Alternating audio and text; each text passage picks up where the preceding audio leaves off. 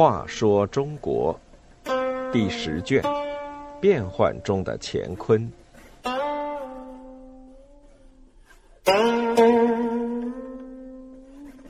九十一，刘胜杀尽手足。刘胜为了自己坐稳皇帝宝座，竟屠杀了自己的十五个兄弟。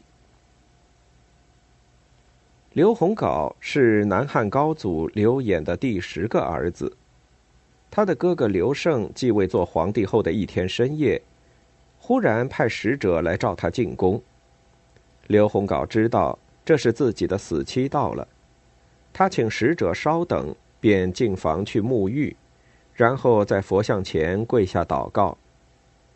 洪镐这一世误生帝王家，所以今天才会被杀。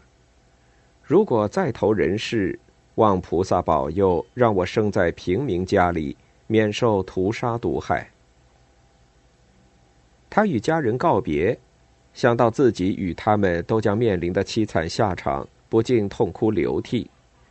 使者频频催促，刘洪镐只有上路。一到宫里，果然就被刺死。这是南汉中宗刘胜害死的第二个兄弟。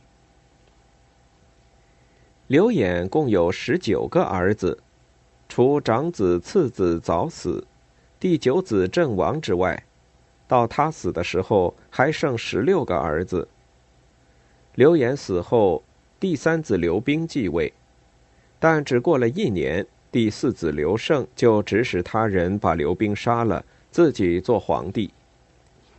因为刘洪镐提出要惩办杀刘兵的凶手，惹怒了刘胜。这才遭致杀生之祸。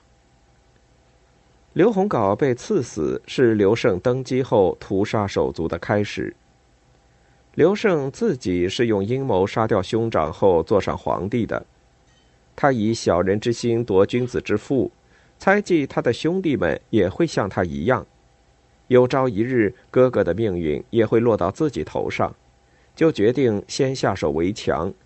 把剩下的十三个兄弟一个个都杀掉。杀死刘洪镐的第二年，刘胜派人伪装盗贼，杀了武帝刘洪昌。